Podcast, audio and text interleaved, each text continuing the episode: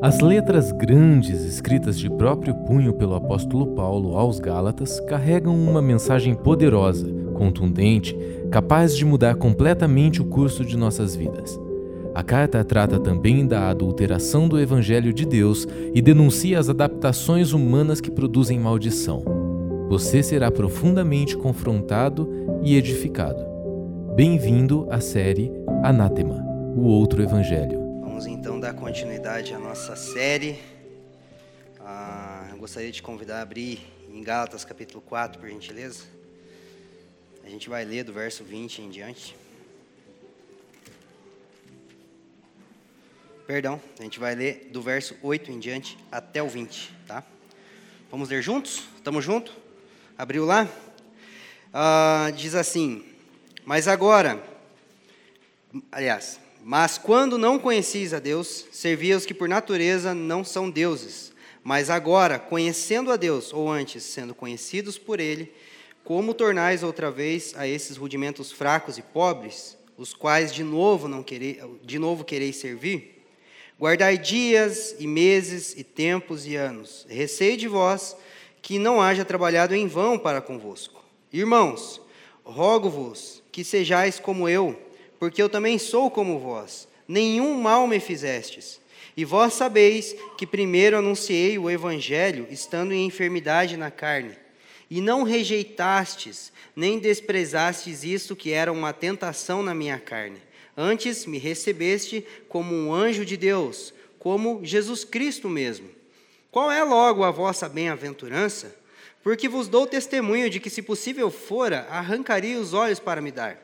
Fiz-me acaso vosso inimigo, dizendo a verdade? Eles têm zelo por vós, mas não como convém. Eles querem excluir-vos, para que vós tenhais zelos por ele, por eles.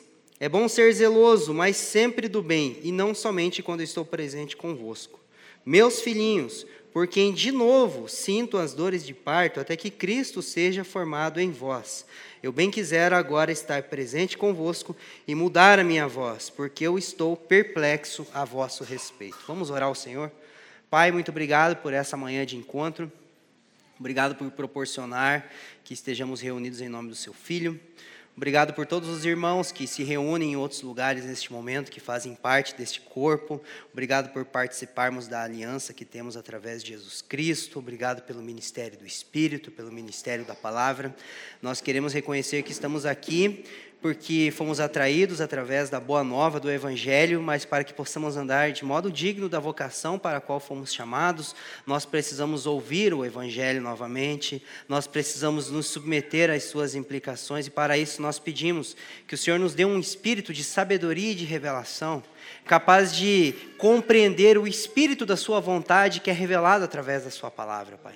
Nós queremos andar em conformidade com a Sua vontade, mas reconhecemos que isso só é possível através da operação da redenção, da operação do Teu Espírito em nosso interior.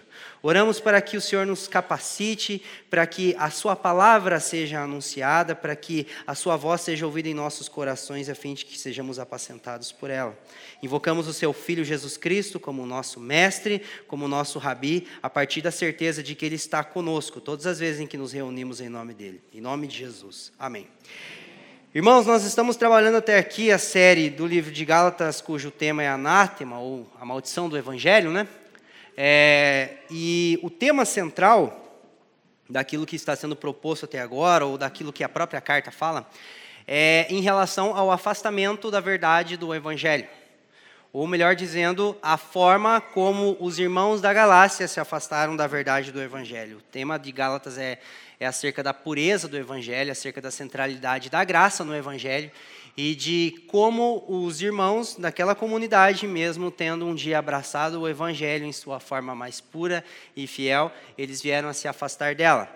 Ah, e até o capítulo 4 é interessante você perceber que o apóstolo Paulo ele traz um testemunho acerca do que, de como ele procedeu quando foi para Jerusalém, de depois como ele procedeu quando esteve com Pedro em Antioquia, e logo em seguida ele vai iniciar uma argumentação de caráter teológico, de caráter doutrinário.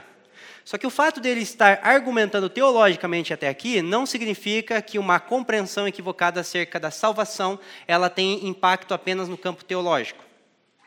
Nós precisamos entender que quando compreendemos a salvação de uma forma equivocada, isso não afeta apenas a nossa forma de entender a doutrina. Isso não afeta apenas o nosso intelecto. Paulo está argumentando teologicamente aqui, a, até aqui, mas de agora em diante, especificamente nesses versos que a gente leu, ele vai citar três exemplos práticos de como, é, de, de quais seriam os impactos, as consequências desse afastamento da verdade do Evangelho. Então, esses, é, esses elementos que Paulo vai citar estão relacionados à relação dos Gálatas com Deus, a relação dos Gálatas com Paulo e a relação dos Gálatas com os falsos mestres. O que Paulo está fazendo aqui é expor um contraste entre a forma como eles viviam quando estavam fundamentados na verdade do Evangelho e a forma como eles passaram a viver a partir do momento em que se desviaram do santo Evangelho e abraçaram outro Evangelho. Então, o que Paulo está fazendo aqui é um contraste. Ele está expondo que a forma como eles serviam a Deus mudou. A forma como eles se relacionavam com Paulo mudou. E uma vez, há um tempo atrás, eles haviam recebido Paulo, um pregador da verdade, como um anjo de Deus, como o próprio Cristo. Mas agora eles estavam dando ouvidos a falsos mestres que, além de estar doutrinariamente equivocados, eles também tinham ambições é, perversas em relação aos irmãos. Então, a forma como eles se relacionavam com Deus mudou, a forma como eles se relacionavam com Paulo mudou e a forma como eles se relacionavam com os falsos mestres mudou. É por isso que a gente vai, a gente vai tentar organizar essa exposição em três partes. Ah, e, e, essas partes elas serão divididas de acordo com os versículos daqui, da, da, da parte que a gente leu. A primeira parte vai falar sobre os Gálatas em sua relação com Deus, é, Gálatas capítulo 4, do verso 8 ao 11. Depois, os Gálatas em sua relação com o próprio Paulo, do verso 12 ao 16. E por último, é, o contraste entre Paulo e os falsos mestres, do verso 17 ao 20. E se Deus permitir, na nossa conclusão, a gente vai trazer um ponto central né, que, que conecta esses três exemplos que Paulo está citando, daquilo que era a relação dos, dos irmãos, quando eles estavam centrados na verdade do Evangelho, e daquilo que passou a ser a relação deles a partir da hora que eles se desviaram. Ou seja, a forma como eu compreendo é, a obra salvífica de Deus, ela interfere diretamente na forma como eu me relaciono com Deus e com as pessoas. Se eu passo a adotar uma forma equivocada de compreender o Evangelho, isso vai trazer consequência na minha relação com Deus e com as pessoas. Tá? Então vamos lá. É, os Gálatas em sua relação com Deus. Vamos ler do 8 ao 11, por gentileza. Mas quando não conheceis a Deus, Servi aos que por natureza não são deuses, mas agora, conhecendo a Deus, ou antes, sendo conhecidos por Deus, como tornais outra vez esses rudimentos fracos e pobres, os quais de novo quereis servir? Guardai dias e meses e tempos e anos, receio de vós que não haja trabalhado em vão para convosco. Então, nessa passagem, nós vemos um contraste é, que Paulo estabelece entre a forma cristã de servir a Deus e a forma pagã de servir a Deus. Vale lembrar que os irmãos da Galácia eles eram pertencentes à, à, à cultura grega, eles eram povos né, que foram alcançados pelos gregos, que foram conquistados pelos gregos, então eles eram pagãos. Ah, e eles deixaram o paganismo e passaram a crer em Deus e na obra de Jesus Cristo. Isso quando o evangelho era central na comunidade. Depois, eles passaram a interpretar a obra salvífica de Deus a partir do fato de que era necessário obedecer às obras da lei para que você fosse aceito por Deus. Só que é interessante você observar que Paulo, ele não questiona, ele, ele nem entra naquela questão de que, olha, vocês estão interpretando errado a lei de Moisés. Não é bem assim que, que Deus quis dizer nas escrituras hebraicas. Ele nem entra nessa questão da, do contraste entre a interpretação, é, entre a, a mensagem do Antigo Testamento e a forma como eles estavam interpretando. Ele vai direto para o ponto central: olha, vocês estão voltando ao paganismo. Com uma roupagem de judaísmo. É, no, no paganismo do mundo antigo, a devoção a esses ídolos ela era fundamentada em basicamente dois preceitos. Guarde isso, por favor. É, ela era fundamentada, a, a, a, devoção ela era motivada por favor e pavor. Guarde essas duas palavras, por favor. É, vamos supor, você tinha uma plantação de milho. Você ia plantar, você ia plantar milho na tua casa. É, essa analogia não faz muito sentido que a gente mora numa cidade, né? Mas tudo bem, teu pai plantava milho, teu avô, eu tinha um, enfim. ah, aí o que, que você fazia? Você ia plantar uns pés de milho, Aí você ia lá e sacrificava para a deusa da fertilidade, né? Provavelmente tinha algum deus da fertilidade. Se fosse guerra, você ia sacrificar para o deus da guerra. Tipo, cada, cada situação tinha o seu deus. Porque no final das contas, os ídolos são a materialização dos interesses humanos, né? Então a gente cria ídolo para aquilo que a gente quer. A gente já falou disso na série sobre idolatria. Então você ia lá e sacrificava para a deusa da fertilidade, a fim de que quando você colhesse o, o, o milho, desse bastante milho. Agora, porque no final das contas, você estava buscando o que dos deuses? O favor. Agora, suponha que no meio desse processo de crescimento do milho ali, cai uma chuva de pedra, um vendaval e acabou com o milho. Você, por ser pertencente, por, por, ter uma mentalidade idólatra, você iria interpretar aquela situação como se os ídolos, os deuses estivessem irados e furiosos com você, e você iria sacrificar aos deuses para apaziguar a ira deles.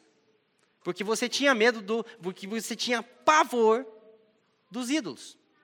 Então, em uma situação, você busca o favor, em outra situação, você, você busca por pavor.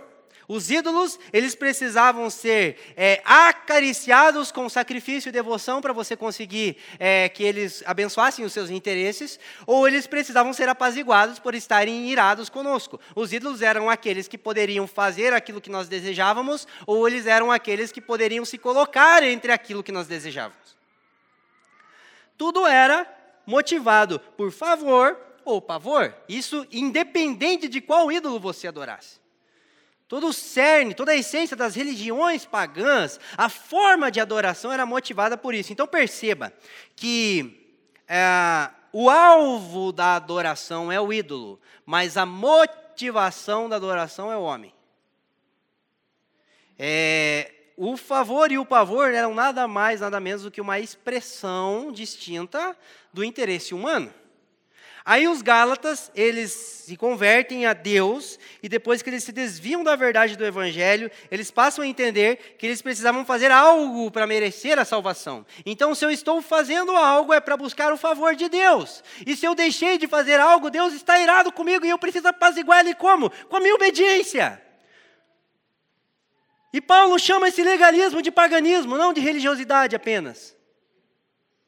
Ou seja, existe a possibilidade de idolatrarmos a Deus, de crermos um só, em um só Deus, mas tratarmos Ele como os demais ídolos. É por isso que em Êxodo capítulo 20, depois que é, Moisés dá os dez mandamentos, cujo primeiro mandamento é não adorarás outros deuses, no mesmo capítulo 20 ele estabelece leis sobre altares. E os altares é, dos outros deuses deveriam ser destruídos. Porque não adianta servir um único e verdadeiro Deus com altares idólatras. Ou seja, eles tinham a consciência de um só Deus, uma consciência monoteísta, mas uma mentalidade pagã de se relacionar com esse Deus. Então, nem sempre o nosso problema é idolatria, o nosso problema é tratar Deus como se ele fosse um ídolo.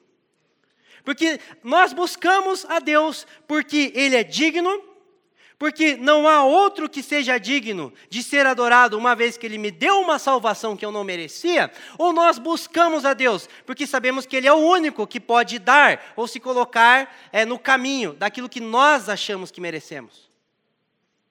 É diferente.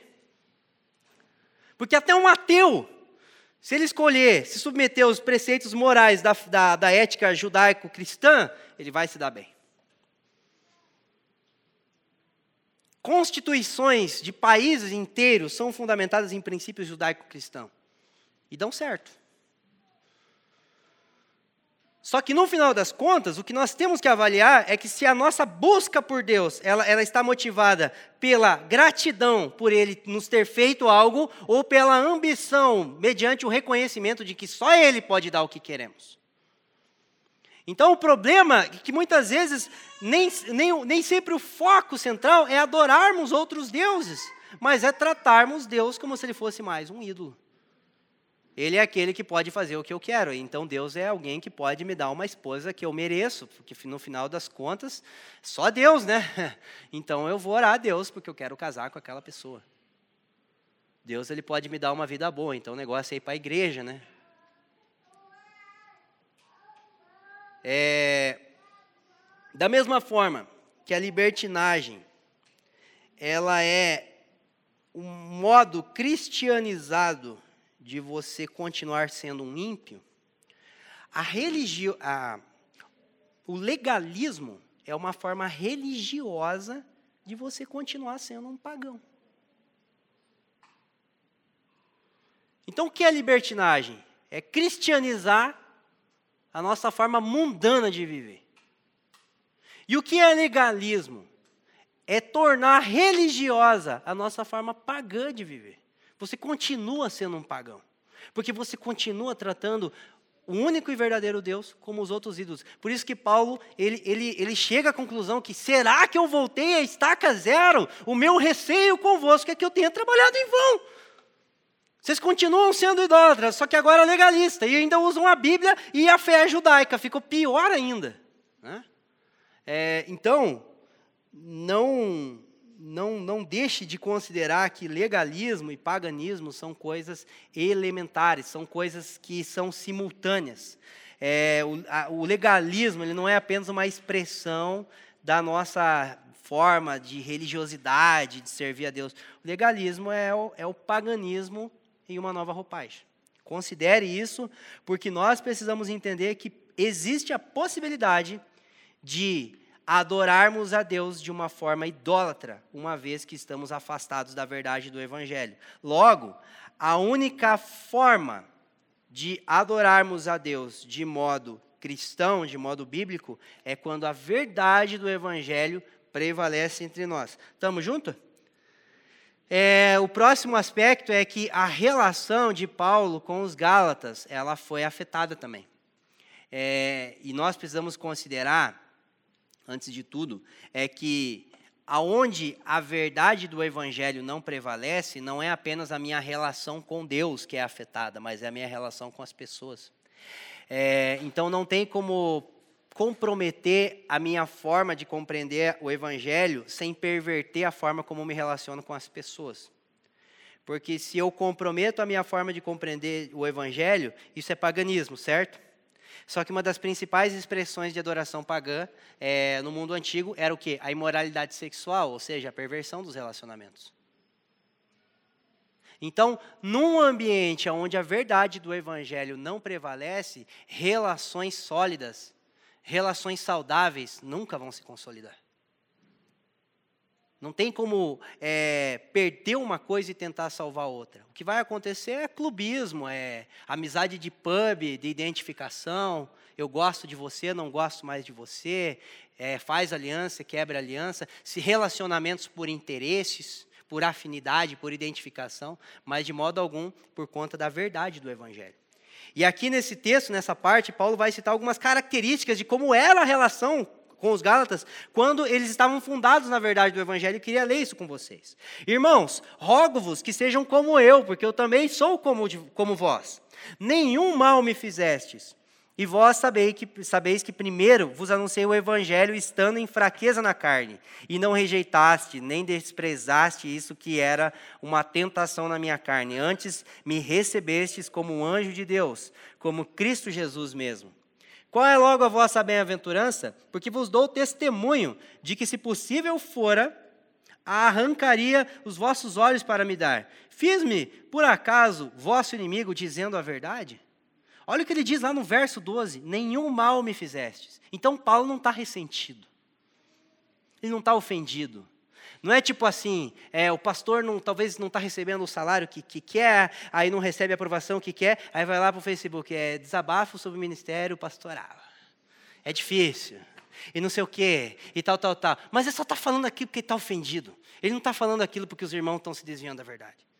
Ele está falando aquilo porque ele está consciente, porque ele acha que não tem o que merece. E não porque ele percebe que os irmãos não estão vivendo em conformidade com a verdade. Aqui, o apóstolo Paulo não está expondo essa situação porque ele, perde, porque ele deixou de ser o centro das atenções. Ai, tô dodóizinho, agora vocês gostam de outros líderes. Não, gente, olha só, vocês estão voltando ao paganismo, pelo amor de Deus, olha como que era a nossa relação. Eu cheguei aqui porque estava doente, preguei o evangelho através daquela oportunidade e vocês me receberam como se estivessem recebendo Jesus. Se possível for, vocês arrancavam os olhos de vocês para curar os meus. Aí agora vocês estão ouvindo gente que quer a aprovação de vocês, que quer, que, que quer a dependência emocional e intelectual de vocês. Então Paulo, ele está perplexo, ele está quase surtado. Se fosse uma caneta e um papel, eu acho que ele ia furar a folha na hora que estivesse escrevendo. Tanto que ele no final ele fala para os irmãos: Olha, eu queria estar tá com vocês, que eu acho que eu não ia estar tá tão perplexo assim. Mas não é por ressentimento, é para é ver, cara, será que vocês conseguem enxergar o contraste? Olha o que, que aconteceu com a gente. Né? Então, a gente precisa considerar que quando Paulo menciona né, essas, como era a relação dele com os irmãos da Galácia, é, a gente precisa considerar que quando é, as relações estão fundamentadas no Evangelho, no Evangelho, elas têm características específicas. Eu queria citar pelo menos duas ou três com vocês. Primeiro, relações fundamentadas no Evangelho visam compromisso de aliança antes da afinidade e gosto pessoal. Paulo diz assim: Eu me fiz como um de vós. Mas, gente, se coloca no mundo de Paulo, judeu, nacionalista, exclusivista. O povo judeu era tão exclusivista que quando Pedro, em Atos capítulo 10, ele tem uma revelação, tem uma visão de Deus, um anjo chega para ele e fala, mano, um anjo está falando para você, mata e come. Pedro, ele consegue contrariar o anjo, ele fala, não vou comer. É impuro. Cara, é um anjo, come. De tamanha zelo pela cultura, pela tradição, pela cosmovisão, pela fé. Aí Paulo, pertencente a esse povo, talvez o povo mais distinto do mundo naquela época, ele chega e fala: Olha, eu imergi na cultura de vocês, eu contextualizei. Só que não, não significa que ele, se, é, que ele se comprometeu em relação aos seus valores, mas eu coloquei a minha própria cultura em segundo lugar, pensando no Evangelho.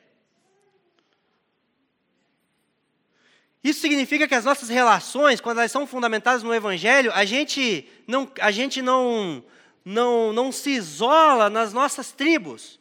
Não dá para criar uma, uma subtribo ou uma subcultura achando que Deus não, não ama as culturas. Senão a gente cria uma outra cultura evangélica e não é isso. Todo mundo tem que andar assim, todo mundo tem que escutar a música assim. Todo mundo... Não, pelo amor de Deus. Porque em Apocalipse capítulo 5 fala que Deus salvou homens de todas as tribos, povos, línguas e nações.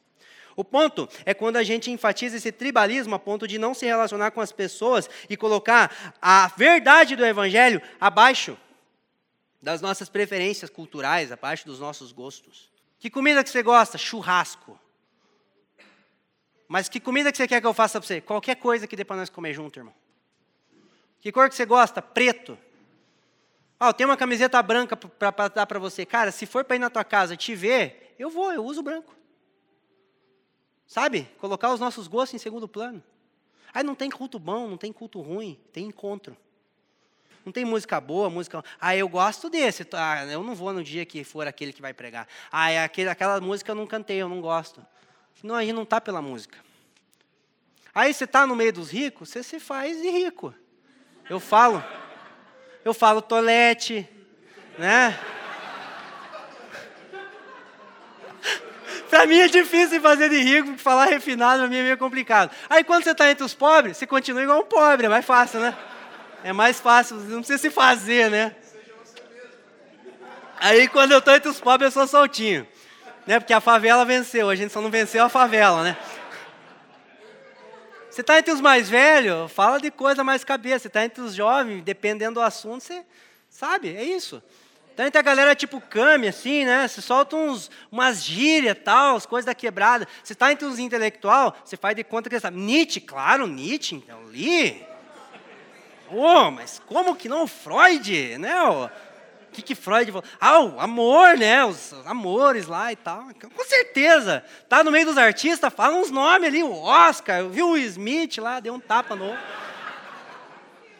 Por quê? Porque o cristão, segundo Cristo, ele não tem forma senão a de Cristo. E Cristo se importa tanto com a vontade de Deus que se despiu da sua forma. Então, eu, Paulo, eu me fiz como Cristo, porque Ele, sendo Deus, se fez como nós. E eu, como judeu, me fiz como vocês para alcançá-los. Ou seja, a minha relação com vocês não é por afinidade, é por compromisso com o Evangelho. Isso significa que a gente não, a gente não vai estar só com pessoas que a gente gosta, porque você não precisa gostar para amar. Não precisa se identificar. Porque se a gente quisesse só pessoas iguais a nós, primeiro de tudo, eu não tinha arrumado uma esposa, eu tinha arrumado um marido. É bem parecido mais comigo, né? Sou homem, acho um homem. Né? Mas o ponto é que eu assumo a forma do outro, desde que isso não comprometa a verdade do Evangelho. Mas o próprio Paulo diz assim: Olha, eu quero que vocês sejam como eu. E se a minha relação com vocês não visa afinidade ou interesse pessoal, mas antes de tudo ela é centrada no Evangelho, me ouçam, porque eu não estou falando porque estou ressentido ou porque estou buscando benefício, mas é porque aquilo que eu tenho para pregar vem de Deus. Logo, Paulo chama as pessoas para ouvi-lo, para admirá-lo, não porque ele tem algo próprio para oferecer, mas porque ele tem convicção de que aquilo que ele está falando vem de Cristo. E aqui é muito interessante você perceber né, que, é, às vezes a gente pensa que ser igual aos apóstolos é uma coisa só para quem quer ser pastor, ministro, sabe? Tipo, não, eu almejo o ministério, eu almejo a liderança cristã, eu almejo qualquer coisa desse tipo, então eu tenho que, né, eu tenho que buscar ser imitador deles. Mas aqui Paulo diz assim: é, sede como eu, e ele fala isso para uma igreja. É, e vale considerar que em nossos dias muitos querem ter autoridades dos, a autoridade dos apóstolos, mas eles não querem se submeter ao procedimento dos apóstolos. É, vale considerar que no que se refere à autoridade apostólica, isso é exclusivo aos 13. Paulo e os doze. Mas no que se refere ao proceder e ao testemunho e zelo apostólico, isso é para cada cristão. Isso é para cada irmão. Isso é para mim, isso é para você, isso é para todos. É, e Paulo diz: olha, sejam como eu. Fundamentem as suas relações com base no Evangelho. E olha que interessante, ele chega lá porque ele estava com um problema na visão, cara. Só que assim, tenta imaginar, né, um problema no olho. Eu lembro que um tempo atrás eu fiz duas cirurgias, dois transplantes de córnea, e vira e mexe dá uns problemas de rejeição, eu tenho que correr em médico, é colírio, é exame e tal, ah, e já me dá trabalho. Agora eu fico pensando, você tem um problema no olho na época em que as pessoas morriam de febre, Leandro. Sem tecnologia nenhuma, sem colírio, sem nada. E se tem uma coisa que a gente fica quando está doente, é egoísta. Porque parece que quando as nossas necessidades se potencializam, a gente só pensa em nós. A gente acha que só a gente está doente, só a gente tem conta, só a gente tem problema. Aí, assim, é, tanto que, vamos supor, você está com dor de cabeça, você não pede um remédio para tua esposa, você já pede quase um cafuné junto. Mas cafuné não cura. O que cura é um remédio. Mas você já quer um mimo, já quer um dengo, né? já quer o... Fica aqui comigo, amor, mas presença não cura, é ciência, irmão mas é porque a gente já fica todo meloso. Ou seja, quando a gente tem as nossas necessidades acentuadas, a chance de pensar em si mesmo é grande. Aí Paulo, quando poderia pensar em si mesmo, eu estou ruim do olho, eu vou tirar um tempo aqui para me cuidar. Não, eu vou usar essa oportunidade para pregar o evangelho para eles. E aí eu te pergunto, se você morresse hoje, você teria cumprido a sua vocação? Ou você acha que você só vai cumprir a sua vocação daqui a 10 anos?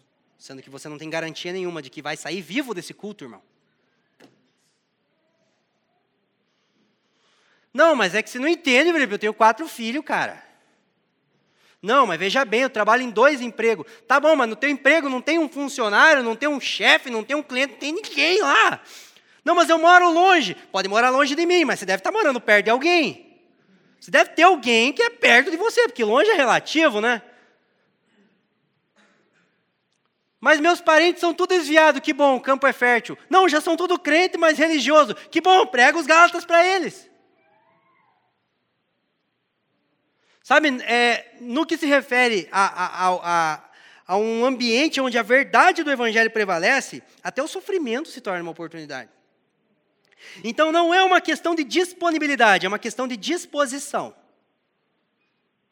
Porque não tem como você dizer que você está indisponível quando você está diante de uma carta que foi fruto de uma igreja que foi alcançada por causa de um cara cujo lenço curava os outros. E Deus permitiu que ele ficasse doente para pregar o evangelho para essas pessoas. Você tem certeza que você está indisponível? Ou talvez seja o melhor jeito de dizer que eu não estou disposto. E esse ambiente de entrega, de certeza de que Paulo não precisava privar a sua vida, tentar salvar a sua vida, porque já fora alcançado por Deus, fez com que os irmãos não pensassem neles. Cara, como é que a gente pode fazer para ajudar o Paulo? Ele diz: Olha, eu sei que se fosse possível vocês arrancavam o olho de vocês para dar para mim. Então, num ambiente onde a verdade do Evangelho prevalece, nós não temos forma senão a de Cristo. É, nós admiramos as pessoas pela essência da verdade que está nelas. Nós aproveitamos todas as circunstâncias e as convertemos em oportunidade, visando a pregação do Evangelho e edificação da igreja. E por último, não há interesse pessoal. Paulo não pensou em si no momento em que ele tinha direito de pensar em si. Eu estou doente, gente, me deixem quietinho aqui. E o que, que os irmãos fizeram? Vamos, vamos ver como é que a gente pode ajudar ele não há interesse pessoal predominando. E isso precisa ser considerado por nós. Quando relações são fundamentadas na verdade do Evangelho e não no interesse pessoal. Né? É, por último, o contraste entre Paulo e os falsos mestres. Gálatas capítulo 4, do 17 ao 20. Eles têm zelo por vós, mas não como convém. Eles querem excluir-vos para que vós tenhais zelo por eles. É bom ser zeloso, mas sempre do bem, e não somente quando estou presente convosco. Olha isso, gente. Meus filhinhos, por quem de novo eu sinto dores de parto até que Cristo seja formado em vós. Eu bem quisera agora estar presente convosco e mudar a minha voz, porque eu estou perplexo a vosso respeito. Não existe intelectual na face da terra, na história da igreja, que consiga expor de uma forma tão profunda o que pensa e o que sente. É brilhante. Você olha para a forma como Paulo descreve e você fala: cara, mano. Ele tá toda uma construção teológica até o capítulo 4, depois ele vai retomar ela e ele, meus filhinhos, eu estou perplexo com vocês. O que que aconteceu? Né? E aí, é, em relação a esse contraste entre Paulo e os falsos mestres, o Eugênio Peterson, ele, na, na, na, Bíblia que ele parafraseou, né, que é a Bíblia é a mensagem, ele diz assim no verso, sobre o verso 17. Os pregadores de heresia tentam agradá-los de todo jeito, é pura bajulação, eles querem acabar com a liberdade que a graça de Deus dá a vocês. O objetivo deles é fazê-los dependentes da aprovação e orientação que podem dar querem apenas se sentir importantes. Irmão, compre uma Bíblia, uma mensagem, talvez não para estudar exegese, mas para entender o espírito do texto, é lindo. Então, que eles, eles zelam por vocês, porque vocês suprem os interesses deles. É, então, vale considerar que Paulo não questiona o zelo desses falsos mestres, porque se tinha uma coisa que eles tinham é zeloso. Pensa numa coisa que importava para eles: o rebanho de Deus. Pensa numa coisa que eles zelavam: a igreja de Deus. Mas, se eles mesmos pregavam que era necessário algo para adquirir salvação, é muito provável que eles não se vissem como pessoas que estavam salvas, certo? E quem não está salvo acha que tem uma vida para tentar salvar. Logo, tudo é uma oportunidade para pensar em si. É, eu lembro de um dia que, que o Paulo Borges falou aqui que o, o pastor e o lobo, eles amam a mesma coisa, que é a ovelha. Se tem uma coisa que lobo gosta, é de ovelha, irmão. Se tem uma coisa que interessa um lobo, é a ovelha. A questão é que o pastor dá a vida por ela, mas o lobo vive dela. É, então não é apenas, não, não se trata apenas de um desleixo, não se trata apenas de uma de um equívoco ou uma heresia a nível doutrinário, mas se trata de interesses pessoais. Por que você serve corpo de Cristo? Porque é um bom negócio? Ou porque é a única razão pela qual te resta viver? É, vale considerar que nós podemos ter interesses pelo rebanho de Deus, mas mesmo assim estar alheios aos interesses de Cristo pelo seu rebanho. A questão não é se a igreja nos interessa, a, a questão é se os nossos interesses pela igreja estão alinhados com os interesses de Cristo por ela. Porque se estiverem, o que, que a gente vai fazer? A gente vai dar a vida por ela. E logo em seguida, o apóstolo Paulo, ele coloca essa questão das dores de parto como um contraste. Olha, enquanto eles estão pensando no que podem receber de vocês, eu me submeto a mais uma vez gerá-los de novo no evangelho. Ele podia falar: já preguei a verdade, já conhecem, Deus abençoe, lavei minhas mãos, o sangue está na mão deles, né? Podia até usar uns versos bíblicos para respaldar isso e Deus abençoe, não tem mais compromisso. Não, peraí. aí e aí a analogia que ele faz é muito forte, gente, porque depois da febre que um homem pode sentir, a dor de parto é a coisa mais horrível do mundo, né? né? Tipo, é eu falo para Ju, é que você não sabe o que, que a gente tem quando está com febre, né? Quem é homem sabe que é ironia, mas é verdadeiro, não é brincadeira. Eu lembro que quando a Ju estava grávida da Helena, ela entrou, a bolsa estourou meia-noite e 10, a Helena foi nascer 17h45. Então foram quase 18 horas de trabalho de parto. Aí tinha umas horas, e eu tava ali, né? Tipo, um inútil, eu não podia fazer nada. Tipo, é apoio moral. É tipo o técnico na hora que tá rolando o jogo. Você já não pode fazer mais nada, mas estamos aqui, amor. Né? Daí ela já tava umas horas assim, meio dando umas deliradas, assim, né? Daí nós começamos a falar umas coisas meio. Eu falei assim, cara, se, se te desse agora 3 milhões, o que, que se fazia? Você ficava com 3 milhões, eu tirava essa criança aqui. Eu falo, cara, eu quero essa criança fora de mim agora. Porque quando a mulher está em dor de parto, tudo que ela quer é expulsar aquele ser dali de dentro. Sim ou não? A gente pensa numa questão romântica de gestação. Não, você quer romper com aquele ser que está dentro de você, te chutando, espernando. É uma coisa horrível, cara. A vida é bela, mas a estética é, é contrária, né? É estranho. E eu ali passando mal, e as, e ela, e as irmãs ali, né? As irmãs, as outras mulheres ali em estágio mais avançado da gestação, né? E eu falava, cara, já está quase morrendo.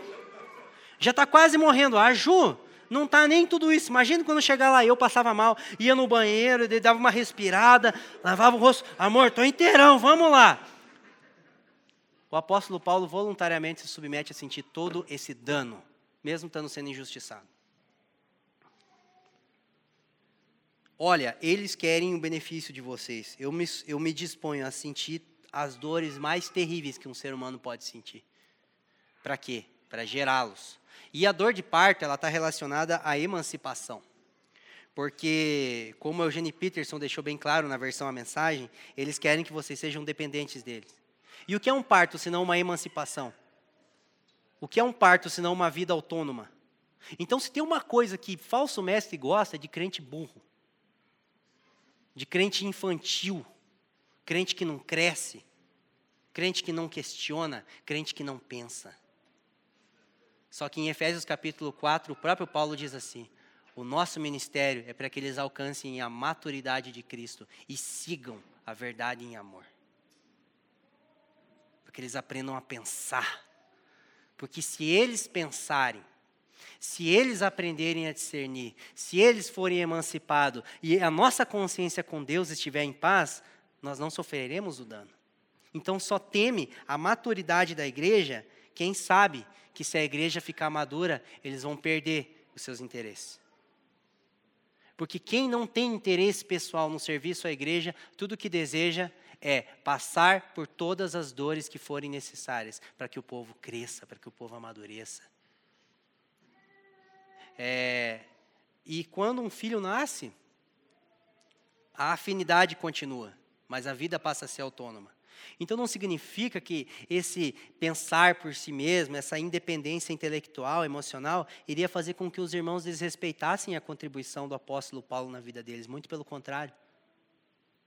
Seria uma coisa voluntária. É, então, o contraste que se faz entre líderes pastores que apacentam o rebanho pelo interesse pessoal ou pela entrega voluntária se dá diretamente no interesse que eles possuem pela maturação do povo em questão. Porque quem tem interesse pessoal vai trabalhar pela potencialização das habilidades do povo. Quem não tem interesse pessoal vai trabalhar pelo amadurecimento do povo. Porque aperfeiçoar as suas habilidades talvez é o melhor jeito de te inserir naquilo que eu desejo para mim. Aí eu viro um Nimrod. Eu pego todo mundo para trabalhar numa coisa que eu idealizei. Eu tenho mão de obra. Eu tenho gente que depende de mim emocionalmente, intelectualmente. Mas se eu não tenho interesse e eu trabalhar pelo amadurecimento de vocês, a a, a, a ponto de que muitas vezes o que Deus plantou no coração de você pode me separar de você em vários elementos. Mas mesmo assim, eu não tenho interesse pessoal, o meu interesse é o interesse de Cristo. E Paulo se dispõe a sentir todas as dores necessárias para que esse processo se concretizasse, gente. É, então, até aqui, nós falamos sobre três aspectos distintos, né? A relação dos Gálatas com Deus, com Paulo e o contraste entre Paulo e os falsos mestres. Então, Paulo ele, ele, ele, apre, ele apresenta essa questão da, da, da, motivação devocional pautada na graça e não no mérito, né? Depois ele vai falar sobre o fundamento da relação pautado na verdade e por último ele vai falar sobre o desenvolvimento do ministério cristão livre de interesses pessoais. São assuntos que são aparentemente distintos, porém, considere que os Gálatas serviam a Deus mediante a graça e passaram a servi-lo por mera meritocracia ou troca de favores. Eles amavam Paulo quando estavam fundamentados na verdade, mas uma vez que se afastaram dela, passaram a ver Paulo como um inimigo, pois esse já não era mais interessante para eles. Eles passaram a dar ouvidos para homens que pregavam o que eles queriam ouvir. Ainda que a motivação deles fosse o benefício pessoal, tudo se resumia a uma relação de troca. Então, o que, que há em comum nesses três elementos? Tanto diante de Deus, como diante de Paulo, como em relação aos falsos mestres? O interesse pessoal. A motivação pela qual eles se relacionavam com Deus e pela qual eles se relacionavam com as pessoas era o interesse pessoal. O homem estava no centro. É por isso que todas as vezes em que a pureza do evangelho é pervertida, o evangelho ele é a maldição de Deus. Todo aquele que pregar outro evangelho, anátema. Não é que Paulo está rogando uma praga, é porque não existe outro caminho a não ser permanecermos num estado de maldição, pensando em nós mesmos, se a pureza do evangelho não for preservada. O evangelho é a maldição de Deus aonde ele é rejeitado. E a forma como esses irmãos estavam rejeitando o evangelho, estavam fazendo com que eles voltassem ao paganismo, pensando que em si. Se eu preciso fazer algo para conquistar a salvação, eu tenho uma vida para salvar. E se eu tenho uma vida para salvar, eu vou pensar em quem, irmão? A minha relação com Deus vai ser baseada no interesse pessoal. Eu vou admirar as pessoas pelo quanto elas servem aos meus interesses. E eu vou me relacionar com pessoas que têm interesses pervertidos em relação a mim, desde que elas fazem o que eu quero e façam o que eu quero. Então, a verdade do Evangelho e o interesse pessoal não habitam o mesmo espaço. A única coisa que pode nos fazer é, colocar os interesses pessoais em segundo plano é a verdade do Evangelho. A única coisa que pode fazer com que a natureza de Jesus Cristo seja formada em nós é a centralidade no Evangelho. Por isso que Paulo, ele ora, ele clama, ele está trabalhando arduamente para que Cristo seja formado em vós. E o que é o Cristo, senão alguém que nunca pensou em si? Ontem a gente teve o partir do pão aqui e celebramos o momento né, de, de um encontro onde o Cristo é celebrado a partir de irmãos que não pensam em si. É, então eu gostaria de, de finalizar lendo algumas citações com vocês acerca da verdade do Evangelho. Vamos juntos. A verdade do Evangelho nos livra de servir a Deus por interesse, nos livra do medo e do desejo pelo favor. Ela nos liberta para que sirvamos a Deus por gratidão ao seu amor infinito e merecido para conosco. A verdade do Evangelho faz com que amemos as pessoas que amam a verdade, ainda que sejamos confrontados por ela. Ela também faz com que não tenhamos apreço por homens que estão afastados da verdade, independente do quão interessantes e lucrativos eles sejam para os nossos desejos pessoais. A verdade do Evangelho faz com que preservemos o sentimento de Cristo, o qual nunca fez nada visando o benefício pessoal, o qual, em sua relação com Deus, não servia para se salvar, e em sua relação com os irmãos, não se relacionava pensando em si. A verdade fundamental implícita nessa passagem, Gálatas 4, do 8 ao 20, é que somente a pureza do Evangelho é capaz de nos levar a preservar a natureza e caráter de Cristo em nosso interior. É por isso que Paulo se dispõe a ter novamente dores de parto, a fim de que o objetivo final seja alcançado: Cristo formado nos irmãos. Obrigado por nos ouvir. A Família dos que Creem é uma igreja local em Curitiba comprometida com o Evangelho e a vida em comunidade. Para nos conhecer melhor e manter contato, acesse famíliadosquecreem.com.br.